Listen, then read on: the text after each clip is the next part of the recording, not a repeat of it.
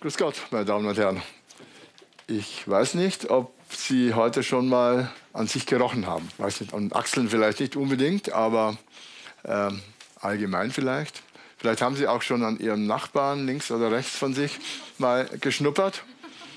Oder als Sie hier reinkamen bei der Tür, da haben Sie sich hoffentlich auch nicht nur umgeschaut, sondern vielleicht sogar umgerochen. Naja, ich sehe an Ihren Augen schon wahrscheinlich eher nicht. Denn unsere Nase ist zwar mitten in unserem Gesicht, aber nicht wirklich in der Mitte unserer Aufmerksamkeit. Das ist etwas, was die Wissenschaft auch lange Zeit davon abgehalten hat, offensichtlich zu untersuchen, wie funktioniert denn das Riechen. Der war ein sehr vernachlässigter Sinn der Wissenschaft. Und Immanuel Kant, der Philosoph, hat mal gesagt, es ist ein verlorener Sinn. Er hat sogar gesagt, es ist der unnötigste aller Sinne. Ich hoffe, nach diesen 13 Minuten werden Sie davon überzeugt sein, dass auch Philosophen nicht immer recht haben. Die Wissenschaftler haben dann, weil sie natürlich immer äh, den Sinn zu den niederen Sinnen gerechnet haben, sich überlegt, ja, woher kommt es denn, dass die Tiere so gut riechen können? Und Sie wissen ja, Hunde, die sind wirklich spezialisiert zum Beispiel, oder Mäuse, die schnüffeln immer mit der Nase am Boden entlang, animalisch, triebgesteuert. So wollen wir eigentlich nicht sein. Das ist etwas, wovon wir uns unterscheiden wollen. Und das ist sicher auch mit ein Grund, warum wir einfach gesagt haben, das, das Riechen ist etwas, was eben mehr zu den Tieren gehört und nicht so sehr zu den Menschen. Wir sind ja auch hochnäsig geworden. Wir schauen ja auch mit der Nase immer nach oben, halten unsere Nase hoch. Aber das hat sich, glaube ich, in den letzten Jahren ganz deutlich verändert. Wir sind deutlich mehr in eine Duftwelt integriert worden. In der, äh, jeden Tag werden wir von Düften umgeben. Und wir haben auch verstanden, dass Düfte viel tiefer in unser Leben eingreifen, als wir das bisher gedacht haben und uns beeinflussen können. Essen und Trinken, das kennen Sie schon. Wenn Sie da mal richtig verschnupft sind, verrotzt, würde man in Bayern sagen, dann riechen Sie nichts mehr. Dann sagen Sie, es ist egal, was ich esse, ich schmecke eh nichts. Schmecken meinen Sie natürlich im übertragenen Sinne. Sie meinen eigentlich riechen nichts, denn die Zunge, wo Sie schmecken, die funktioniert auch noch, wenn Sie richtige Erkältung haben. Süß, sauer, salzig geht immer. Also Sie sehen, das funktioniert noch. Aber die Düfte und die Nase mischt sich auch in Dinge ein, die jeden Tag von ihnen gemacht werden, in Handlungen, in Entscheidungen. Überall steckt, sich die, steckt die Nase drin. Das geht sogar bis dahin, bis zu ihrer Partnerwahl. Wenn Sie einen Partner haben, dann haben Sie hoffentlich auch auf Ihre Nase gehört, denn Sie können die Gene des Mitmenschen riechen an seinem Körpergeruch. Jeder Mensch hat einen eigenen Körpergeruch, hat natürlich auch ein anderes Genom und Ihre Nase kann Ihnen sagen, ob der Mensch zu Ihnen passt genetisch, ob geht ja immer um Nachwuchszeugung, ob die Kinder dann auch wirklich gesund und äh, ein stabiles Immunsystem haben. Aber sie kann noch viel mehr, die Nase. Wir wissen, sie schläft nie. Tag und Nacht arbeitet sie. Was für ein Arbeitnehmer. Lebenslang, von der ersten Minute bis zur letzten ihres Lebens, bis zum letzten Schlaufern, nimmt die Nase Düfte auf und analysiert sie. Und sie fängt sogar schon, bevor sie überhaupt hier auf der Erde waren, an. Wir wissen, dass ähm, Embryonen ab der 27. Woche schon mit der Mutter mitriechen. Die haben schon eine funktionsfähige Nase und das Gehirn ist entwickelt, das Riechen. Sie können schon die Düfte der Mutter mit wahrnehmen und sogar die Emotionen der Mutter mit abspeichern. Wenn sie also auf die Welt kommen, dann können sie Jahre später bei diesen Kindern noch testen, dass sie sich noch an diese Düfte aus dem Mutterleib erinnern können. Ganz wichtig natürlich für uns äh, ist, dass diese Nase als einziges Sinnessystem eigentlich einen direkten Zugang zu den zwei wichtigen Zentren im Gehirn hat, nämlich dem Zentrum der Erinnerung und dem Zentrum der Emotionen und Gefühle. Hippocampus und limbisches System. Dorthin gehen dicke Kabelstränge von ihrer Nase. Kein anderes Sinnessystem hat diesen unmittelbaren Zugang und deswegen können Sie natürlich auch mit Düften sich sozusagen zurückbeamen förmlich in die Kindheit wenn Sie den Duft von einem Klassenzimmer riechen, dann das, äh, das Bohnerwachs von damals, da sehen Sie sofort wieder die Stühle vor sich, den Lehrer und das, das Ganze oder die, die erste Freundin. Das alles schafft die Nase, weil sie eben diese enge Verknüpfung zwischen Erinnerungen, Emotionen hat. Wenn Sie einen Sehreiz mit einem Duft verbinden, bleibt er über zehnmal so lange stabil im Gehirn, wie wenn Sie nur ein Bild sehen. Ich selber habe in den 70er Jahren eigentlich die Riechforschung in Seewiesen angefangen, Max-Planck-Institut. Und ich habe untersucht in meiner Examensarbeit, wie finden nun Schmetterlingsmännchen ihre Mädels, ihre Weibchen. In der Dunkelheit noch dazu. Nun, die Weibchen sind schlau und legen eine Lockduftspur, dass der Mann da nur nachfliegen muss. Wir hatten aber keine Ahnung, wie nun die Nase eigentlich bei Insekten, geschweige denn gar bei Menschen funktioniert. Und das änderte sich dann 1991 schlagartig. Linda Buck und Richard Axel, zwei Amerikaner, haben später auch den Nobelpreis dafür bekommen, fanden 1991 im Genom der Ratte eine riesige Genfamilie, 1000 Gene.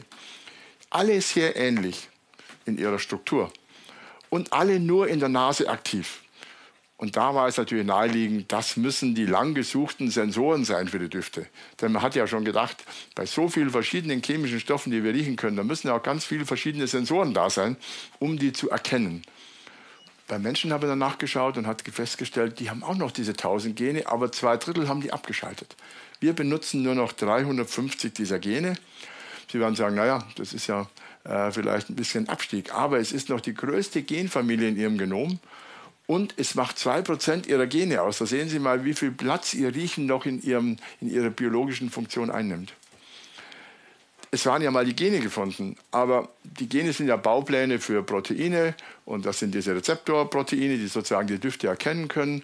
Aber es war natürlich damit noch nicht sicher, ob diese Gene tatsächlich auch Rezeptoren herstellen, die für die Düfte zuständig sind.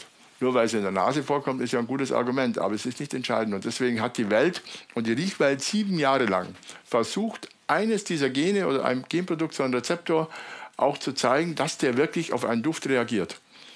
Und bis 1998 hat es gedauert und wir waren dann in Bochum das erste Labor weltweit, das einen menschlichen Rezeptor auf diese Weise identifizieren konnte, dass er tatsächlich ein, auf ein Duftmolekül antwortet. Wir haben einen Trick gemacht. Wir haben nämlich ein, ein menschliches Gen von den 350 ausgeschnitten aus dem Genom, das konnte man damals schon, und haben dann dieses Gen in Zellen eingeschleust, die wir vorher getestet haben, dass die mit Riechen nichts am Hut haben. Embryonale Nierenzellen. Haben alle Düfte draufgeschmissen, nichts hat sich gerührt. Dann haben wir dieses, diesen Rezeptor eingeschleust. 174, das Gen 174 hat rein zufällig haben wir das ausgewählt, war kein Grund dafür.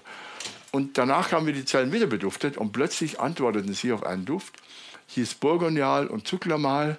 Das ist ein Maiglöckchenduft. Wir hatten also rein zufällig einen Maiglöckchen-Rezeptor des Menschen gefunden.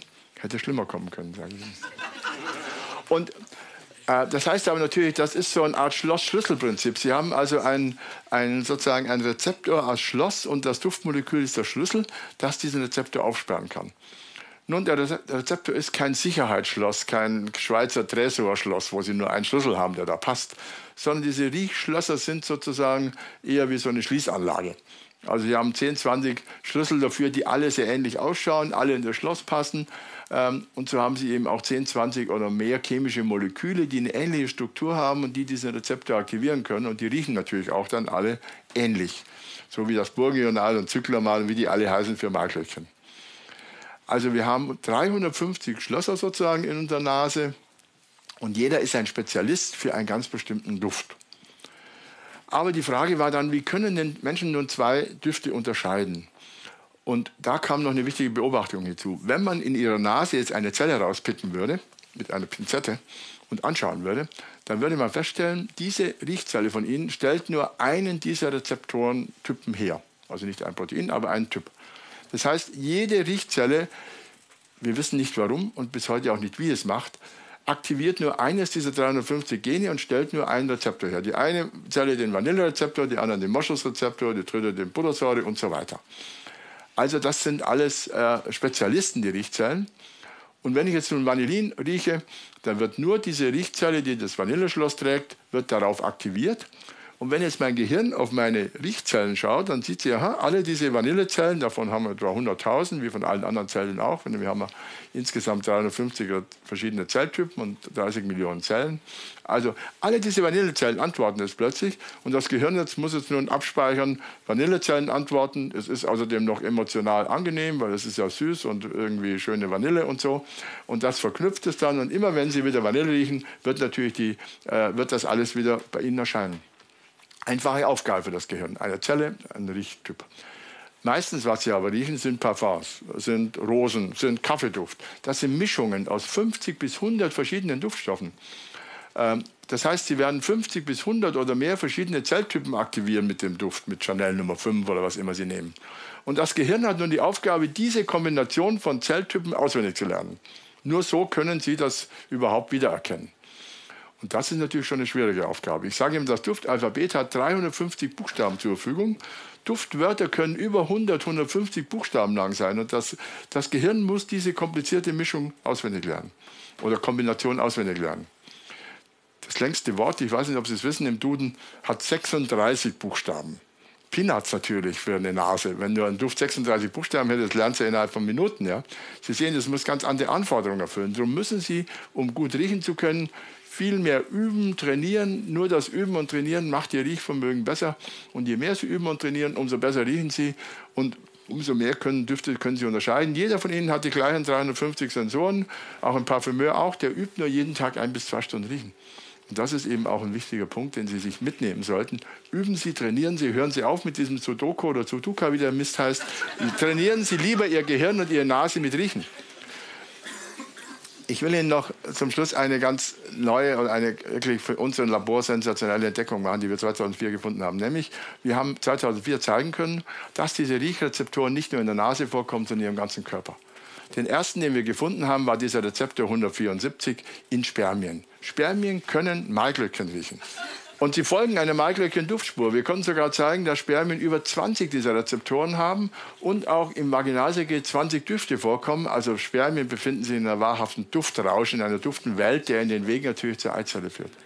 Letztes Jahr, das interessiert manche vielleicht auch von Ihnen, äh, haben wir gefunden, dass Hautzellen den Rezeptor für Sandelholzduft haben, mit dem Sie in der Nase Sandelholz. Den gibt es in Hautzellen. Und wenn Sie ihn aktivieren, dann steigert er das Wachstum der Hautzellen und die bewegen sich schneller. Und wir konnten mit Kliniken zeigen, mit dermatologischen Kliniken, dass sie damit dies, ähm, die Wundheilung fast um einen Faktor 3 beschleunigen, wenn sie diesen Duft nehmen, um die Hautzellen zu stimulieren. Sie können da die Haut regenerieren, das ist auch ganz gut für die älteren Menschen, weil sie dann auch schneller teilen. Und das Spannendste ist vielleicht, dass alle Tumorarten, alle Karzinome, die wir angeschaut haben, Prostata, Lunge, Leber, Blut haben wir gerade gemacht, Leukämie. Alle diese Karzinomzellen stellen aus welchen Gründen, die wir nicht kennen, Riechrezeptoren in großen Mengen her. Man kann in der Prostata inzwischen den, die Menge an Riechrezeptoren, die eine Zelle hat, sogar benutzen, um zu sagen, das ist eine Krebszelle, weil die gesunde Zelle hat ganz wenige davon. Und wenn man die stimuliert, dann sieht man, dass eben diese Riechrezeptoren in den Zellen das Wachstum hemmen.